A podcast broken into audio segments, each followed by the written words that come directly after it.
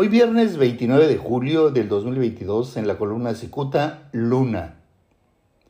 Desnudada en su labor de cómplice disciplinado, el general Saúl Luna Jaimes hizo pucheros al conocer su destitución como comandante de la segunda zona militar en Baja California. Y aunque ahora ocupará la titularidad de otra zona militar allá en el estado de Yucatán, el sentir del general Luna es que lo corrieron y la aduana de Tijuana le quedará muy lejos.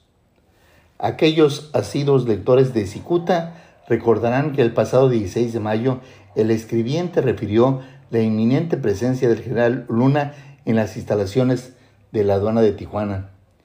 Mientras algunos estiman que la presencia del general era para visitar a su amigo, el teniente coronel Fernando Martínez García, actual administrador de la aduana, otros aseguran que iba por su mochada, por concepto de los migrantes que cruzan ilegalmente a Estados Unidos por esas instalaciones.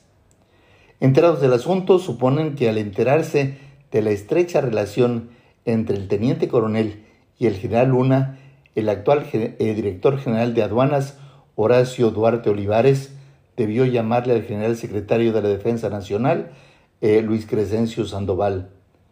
Sabedor que en las Fuerzas Armadas la rotación de mandos es más que normal, Horacio Duarte solo debió pedirle acelerar el cambio. En la columna de mediados de mayo, el columnista sobrelló que personal de la aduana llegaron a pensar que el general Luna formaba parte del personal, con la salvedad que tenía derecho de picaporte eh, con el eh, eh, administrador de la aduana.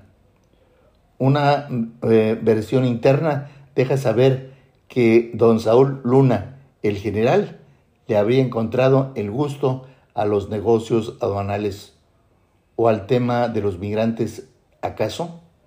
Muchas gracias, le saluda Jaime Flores.